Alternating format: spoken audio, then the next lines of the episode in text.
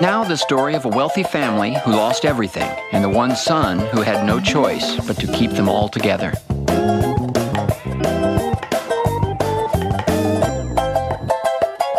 It's Arrested Development. Hello，大家好，欢迎收听第二期的烫手安利，我是店长。今天呢是我的单口节目，要来安利的是一部情景喜剧，叫《发展受阻》（Arrested Development）。发展受阻这部剧和我们第一期聊的《神秘博士》有很相似的命运，它也是割裂成了两部分。前三季在2003到2006年由福克斯电视台制作并播出，结果当时因为收视率太低就被砍掉了。直到2011年 Netflix 才把这个剧捡过来，有了后面的第四跟第五季。但因为后来换了编剧团队，并且中间隔了这么多年，第四跟第五季的风格和之前的剧集就有一点差，甚至都不太像是同一个剧了。所以呢，跟《神秘博士》很相似的，我只认前三季的发展受阻。可能到这里，很多听众就会问了：这个剧它在播出的时候表现那么差，那它凭什么被这么多人喜欢，被这么多人称作神剧呢？其实它当时虽然收视率数据不是很理想，但口碑一直非常好，拿下过六座艾美奖和一座金球奖。更重要的是，它在没有社交网络也没有表情包的时代，就收获了一帮死忠粉，可以说是 cult 邪教级别的存。存在。我看了《发展受阻》之后，一个最大的感受就是，这部剧在播出的时候发展受了阻，是因为这部作品实在是太超前了。那个年代还没有 Netflix，也没有 binge watching 这种概念，大家呢都是在电视上一集一集的跟着看，而大多数的观众看情景喜剧呢，也是为了图个轻松、图个乐。但《发展受阻》对观众的要求非常的高。它的剧作结构很复杂，埋的梗和彩蛋很多很深，是鼓励观众反复观看，然后跟同好们去进行交流的这样一部作品。所以它既不符合当时观众看电视的习惯，也不符合观众们对情景喜剧的预期。但这么多年过去了，在当今的这个娱乐环境发展受阻，可以说是找到了它最适合的时代。有越来越多的年轻的观众可以去欣赏和珍惜发展受阻的好，可以看完了以后一起脚梗、发发表情包、找彩蛋。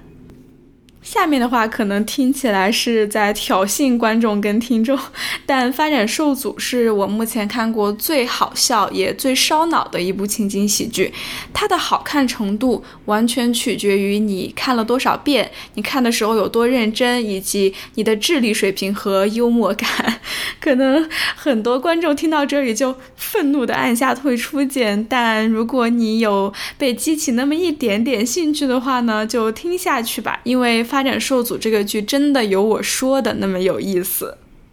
这集播客的片头呢，我放的就是《发展受阻》它这个剧自己的片头，也是它的一句话剧情简介，大概是说发展受阻的故事是讲述一个大富之家失去一切，他们中的一个儿子呢不得不承担起维持家庭的责任。这句话里的大富之家呢，就是我们的主角 Blues 一家，他们是一个搞房地产的富豪家庭，但剧集一开始，家里的老父亲就因为经济犯罪给逮进去了。资产也给冻结了，那这些过惯了好生活、没有上过一天班的布鲁斯家庭成员们，他们就简直没有办法生活了。而这句介绍里的儿子呢，就是我们的主角布鲁斯家的二儿子 Michael。他作为家里唯一一个不奇葩的正常人，作为他同辈里唯一一个上过班的正常人，就必须得维持公司跟家庭的正常运转，去应付他这些又自私又物质、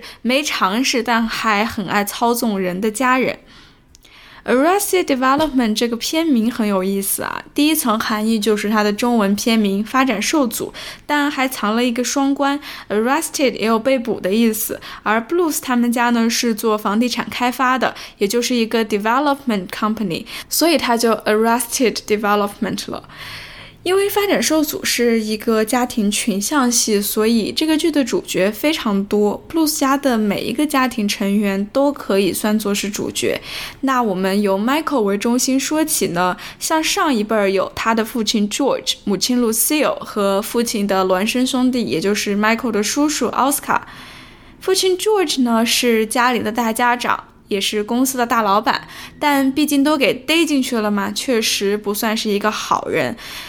George 呢，特别喜欢操纵跟教育自己的孩子们。他在监狱里也能舞出很多花样来。而他这个角色最有意思的一点在于，他是里面最特别的一个 Blues，因为是他犯了罪，才让家里这些人陷入了麻烦。所以呢，家里人和他的关系在这个剧集的进行中如何演变，是非常有趣的一个看点。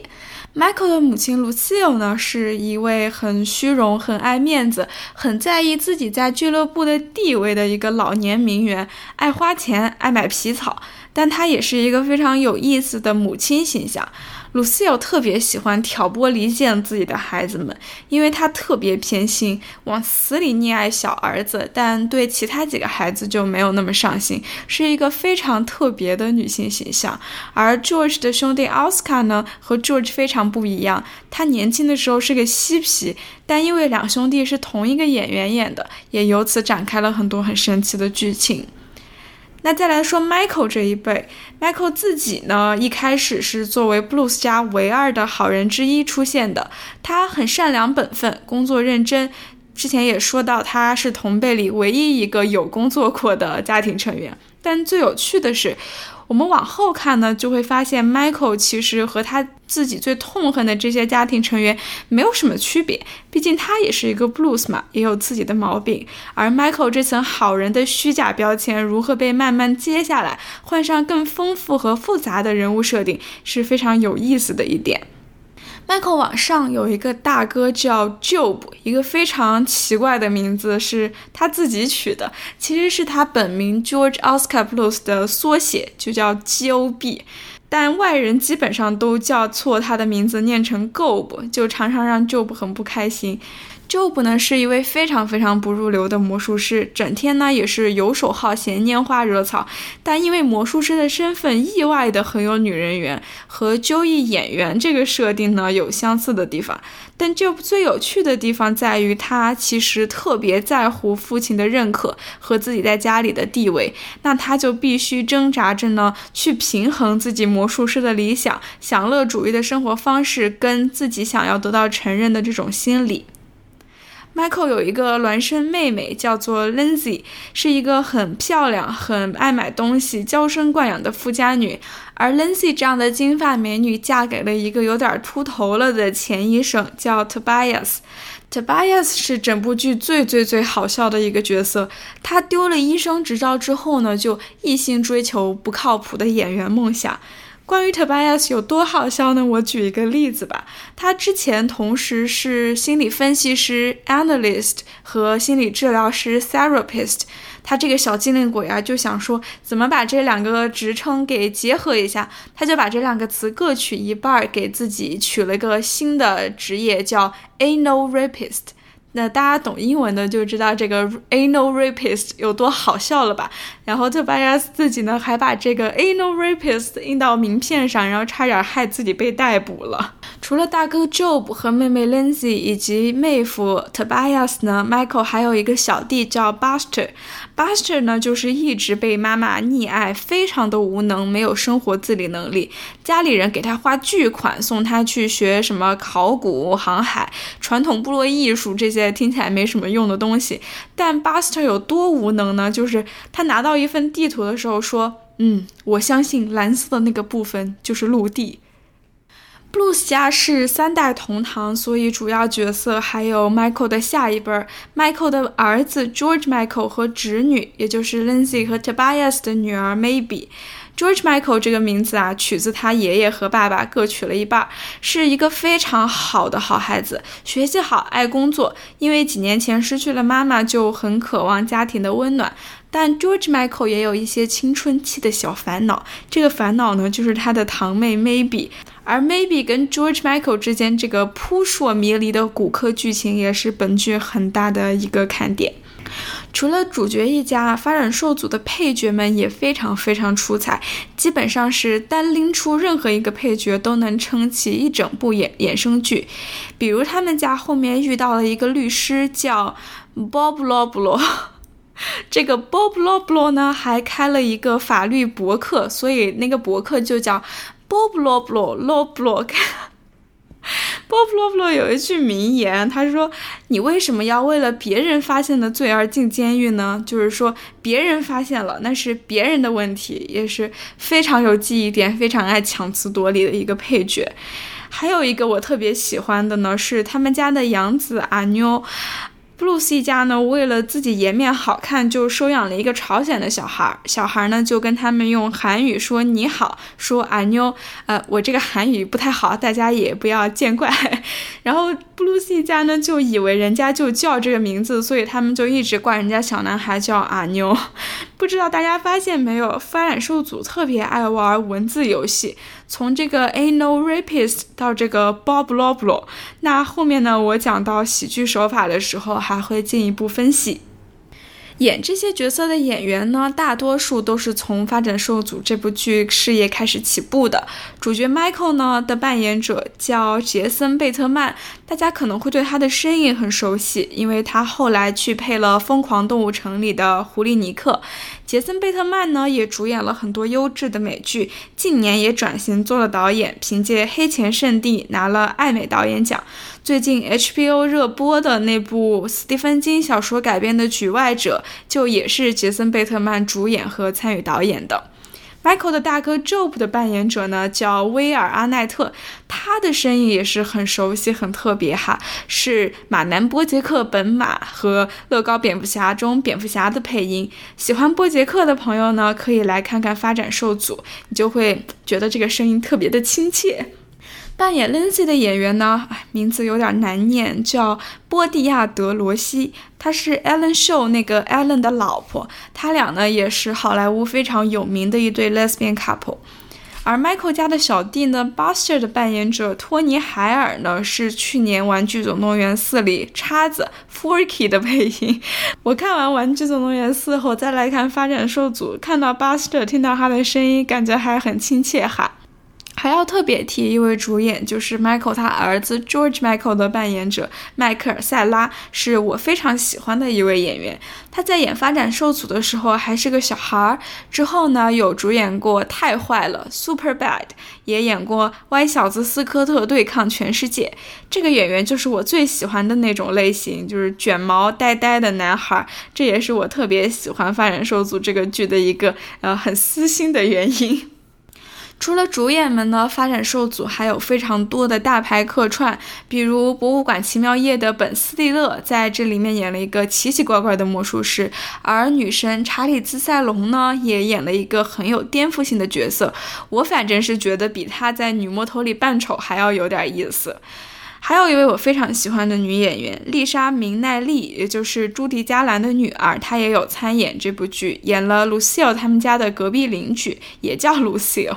丽莎之前演过歌舞片《歌厅》，在里面非常明艳动人，这部影片也很好看，推荐大家去看。但转眼到这个发展受阻里，发现丽莎已经成一个老妇人了，还是让人感叹一下岁月。啊！我突然想起来，打酱油的客串里还有一个我的墙头之一，艾米·汉默，也就是我们爱称的锤锤。这部剧里他只有一个就是打酱油的镜头，但看到这么年轻稚嫩的他，我心里还是很开心的。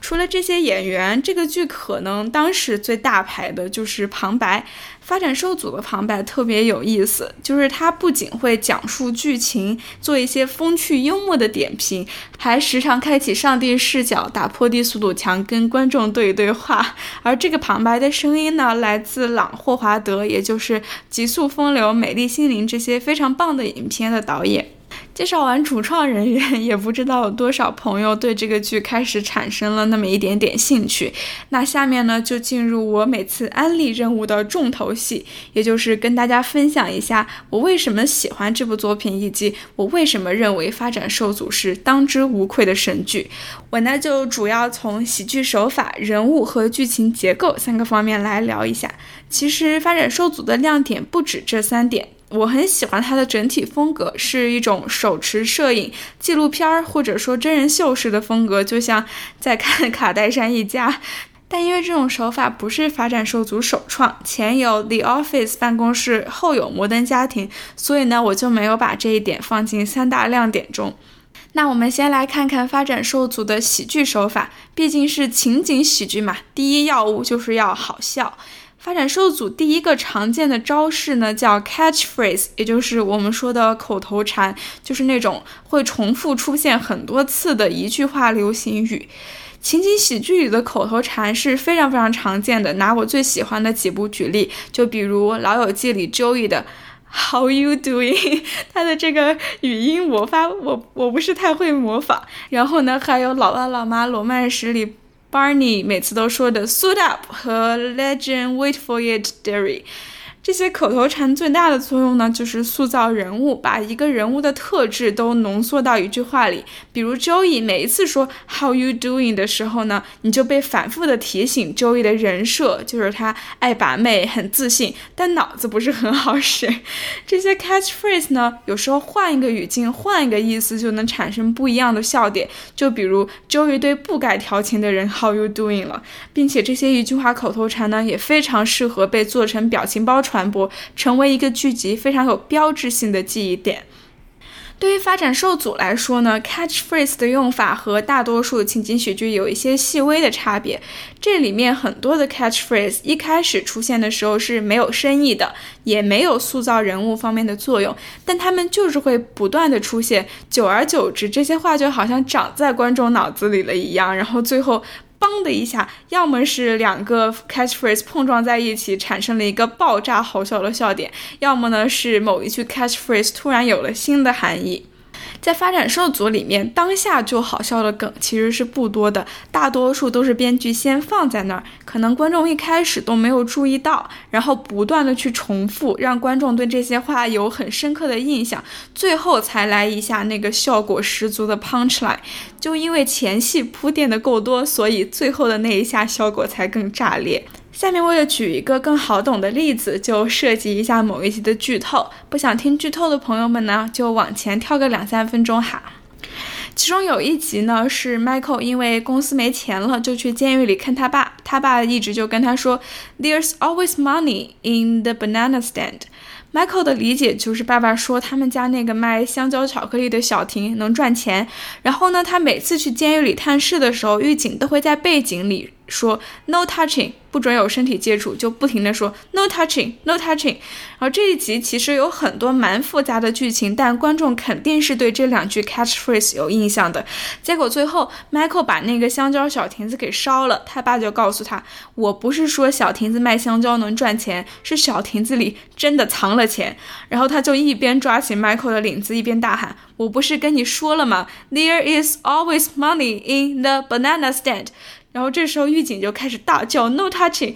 我讲出来的时候可能没这么好笑啊，但主要是为了大家能清楚的明白，就是他是怎么用这个喜剧手法的。在这个场景之下呢，本来两句不相关、无深意的 catchphrase 结合在了一起，就诞生了一个非常好笑也非常有戏剧冲突的场面。而且这还没完，后面还有各种很好笑的关于 “No touching” 和香蕉亭里有钱的变体。发展受组里 catchphrase 还有一个特点，就是他们经常全家人共用一个 catchphrase。比如他们全家人都很喜欢说“我犯了个大错”。每当这种时候，观众就会觉得“嗨，真不愧是一家人”。而这个剧集它所有的笑点的整体性呢，也由此变强了很多。发展受组喜剧手法的第二个特点就是他非常的喜欢玩文字游戏。前面讲到的 anal rapist 和 Bob Loblo 就是很好的例子，当然这只是冰山一角。除了这种拼词儿和这种语音梗，发展受组还特别喜欢用的就是双关。Tobias 这个角色呢，的一个人设就是他其实是个深柜，但他自己意识不到。Tobias 这个角色啊，真的是写的特别好。他好笑不在于他 gay，而在于他 gay 却不自知。所以 Tobias 几乎说出来的每一句话都是有歧义的，认真一听都带那么点颜色，经常让 Michael 不知所措。而 Tobias 他自己呢，却不知道他刚刚说出了多么让人迷惑的话。还有一个经常出现的配角，一个说话特别书面语的医生，也是经常爱玩文字游戏，每次呢都能让病人家属领会成相反方向的意思。剧透预警，剧透预警。有一次呢，就是这个医生跟家属说，那个病人。Is going to be all right。然后家属就长舒一口气。结果这医生马上就说：“我很高兴看到你们对这种坏消息接受起来还能这么轻松。”家人就崩溃了。然后家人就问他：“你不是说他 all right 吗？”然后医生就说：“对啊，因为病人的左手没了，所以他以后就只有右手了，他就 all right 了。” 这个医生呢，就是剧里经常会出现的一个 running gag。running gag，嗯，不知道怎么准确的翻译比较好，大概呢就是重复性出现的笑料。家属跟这个医生的对话，单拿出来一个已经挺好笑了，但他反复出现，反复说这种反话，就是加倍的好笑。发展受阻里有名的 running gag 非常非常多，随便数数可能都超过了五十个。而编剧们的天才之处呢，就是会把这些 running gags。巧妙的像编程一样编进观众们的脑子里，形成了发展受阻他自己一套非常独特的语言体系，让观众完全进入这些角色的行为模式，进入他们的生活之中。找一个可能不太恰当的对照，因为我最近在打模拟人生的一个好莱坞资料片，那个里面呢，明星都会有一些特定的怪癖，比如隔一会儿必须照个镜子呀，或者一段时间不喝酒就要生气。我感觉发展受阻里的人物的写法呢，和模拟人生里这些怪癖很相似。编剧们只需要把布鲁斯一家的怪癖们在一开始设置好之后，然后就像程序自动运行一样，这些怪癖呢时不时的会自行被触发，形成笑料。而正当你们对这些怪癖引发的笑料熟悉了之后，编剧马上就会做一些出人意料的转变，给你意料之外的一顿爆笑。距离我最喜欢的一个 running gag 呢，是布鲁斯一家的每个家庭成员都喜欢跳一个小鸡舞，每个人的动作和拟声词还不太一样，但是呢，都其实不太像鸡。这个旁白还吐槽他们说，是不是布鲁斯家没有一个人真正见过一只鸡？然后呢，这个笑点，这个小鸡舞呢，在整个剧里面呢，会不断的被触发，到最后突然有一天，大家开始一起跳小鸡舞了。然后看到那里，我不夸张的说，这是停下来笑了有五分钟那么久。总结一下，发展受阻的笑点呢非常多，非常密集，速度还过得非常的快，很少有单独成立的笑点，基本都是一些需要语境、需要观众知道前情的 inside jokes。那些写的没那么好的情景喜剧呢，就像在挠着观众让他们笑，就像拿勺子喂他们笑点。但发展受阻感觉根本不在乎观众能不能 get 到他的幽默呢，不把观众当傻子，反而有种把观众当自己人的亲切。我想这也是这部剧这么好笑，并且有这么多忠粉的原因。说实话，在准备这个播客的过程中，我又发现了好多我第一遍看的时候没领会到的笑点，甚至我看留言说有很多看了六七遍的观众还能不断的从发展受阻里发现新的东西。讲完了喜剧手法，再来说说发展受阻里的人物。发展受阻的角色们呢，最大的特点就是他们都是没有人物弧光的。有一个常见的说法是说，电影靠剧情，电视剧靠人物。而一般美剧的写作中，人物永远是第一位的。观众们也特别希望，或者说习惯于在几季下来能够看到某个人物的改变和成长。就比如说，我们看到《老友记》里的小钱钱，从害怕给出承诺呢，到能跟莫妮卡幸福的生活，我们就会有一种很暖心的感觉，并且因为见证了她的成长之路呢，会对这个角色有更深刻的情感。但发展受阻里的这些角色，他们是没有人物弧光的，一开始是什么样子，最后还是什么样子。他这种反剧作尝试的处理方法呢，让我想到的是科恩兄弟的《谋杀绿脚趾》，它里面那个人物都爷呢，也是不管中间经历了多少有戏剧性的波折，他开头和结尾还是同一个人，没有任何成长，也没有任何改变。而这种处理方法呢，有一个好处，就是能让这些角色的特性被放到最大，也就是说人设走到极端。就比如说妈妈 Lucille，她的设定呢，就是她溺爱小儿子。Buster，但不太关心其他孩子，经常性的毒舌打击、挑拨离间自己的其他几个孩子。有一次，隔壁邻居大妈呢，想要通过跟 Job 调情来让 Lucille 难受，但 Lucille 就有一段名言啊，他就说，隔壁那个女的想要通过证明她比我跟我孩子们还要亲近，来以此让我难过，但。闹了笑话的是她，因为她不知道我根本就不关心 Job。这个剧里的人物就是这样，什么温情和解啊，从来不来这些，他们都不会变好，也没有任何变好的迹象。就不呢，就是会每一个魔术都搞砸，学不会承担责任。Lindsay 呢，就是会有点没脑子，处理不好跟丈夫之间的关系，而且每次出门都要闹点笑话。但我喜欢发展受阻的一点就是。我们都不是什么美剧里的角色，能有一个让观众满意的弧光去成长、去变好。我们现实生活里的人不变差都已经算好的了，那保持原样也没有什么不好。毕竟大多数人都是改变不了的，骨子里是什么样的人，就永远会是什么样的人。只要生下来是个 blues，那他永远都是个 blues。发展受阻的人物们，我还特别喜欢的一点在于，感觉这些人物他们都有自己的生活，像是活的。有一些剧里的配角呢，你就会感觉他们像 NPC 一样，只承担剧情功能上的作用。但发展受阻里的配角们呢，感觉都是在我们观众的视线之外过着自己的生活。有时候主角们带着我们遇到了这些配角，你就会发现他们生活里有了一些新变化。你在你们没见面的这段时间，他也经历了很多事情。就比如露西欧家的保姆露佩，有一个细节就是呢，她总是会在某个节日的时候穿比这个节日早两个节日的卫衣。比如说她在圣诞派对上，她就会穿着万圣节的卫衣；在情人节的时候呢，又会穿感恩节的卫衣。你就会感觉这么小的一个角色，她也有自己的生活，有一套自己遵守的很严格的行事规则。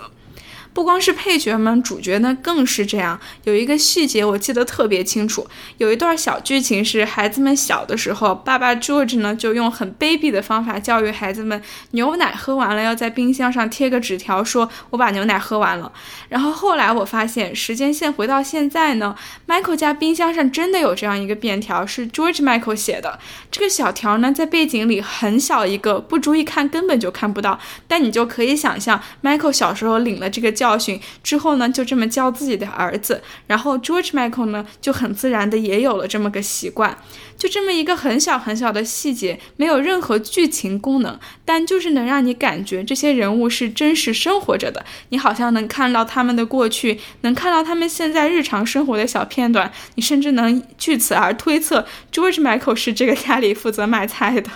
最后来说一说发展受阻的剧情结构吧。我的一句话总结就是：单集盖里奇，长线铺大局。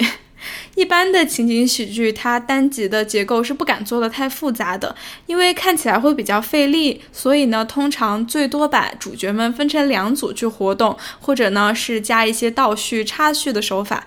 但发展受阻。几乎每一集都是三条故事线以上，大多数时候呢，四条、五条故事线同时在进行，然后再巧妙的进行交汇。你会疑惑，你是在看情景喜剧，还是在看盖里奇的偷拐抢骗？而且在这些故事线之外呢，还经常有一些报纸啊、新闻啊、视频资料啊加入进来，成为一些非常细节的支线。而长线铺局做的就更天才了，很多比较惊人的反转，或者说比较有戏剧冲突的爆点，在之前呢都是有无数个非常隐晦的小细节在暗示的。比如前面剧透的有个人手没了，在这之前呢有无数的细节暗示，比如说他有一个手形状的沙发，甚至有一次他坐在公交站的椅子上，背后是 Army Official 什么什么的广告，但他坐的位置呢挡掉了一些字母就。就变成了 arm off，就手掉了。这种彩蛋呢，都是看了很多遍的观众挖掘出来的，你就不得不佩服编剧实在是太厉害了。我之前看到一条微博说，《发展受阻》是一部你哪怕看完了很久之后，某天突然想起这部剧里的某个设定，你都能把自己笑飞的这么一部作品。我觉得他说的非常有道理。因为不想去剧透这部剧的精华，今天的安利呢，我就只能去大概勾勒这部剧的风格，希望能够让大家稍微感受一下这部剧是一个什么样的作品。那有兴趣的朋友们呢，就不妨去试一试吧，因为你将得到的不只是一部剧的体验，还有之后无穷无尽的找彩蛋、发表情包，以及回味这部剧里让你笑过的每个瞬间。好的，今天的节目就到这里，片尾曲让我们来听一下旧不哥哥每次表演他失败的魔术时必放的曲目吧。谢谢大家的收听，我们下期再见。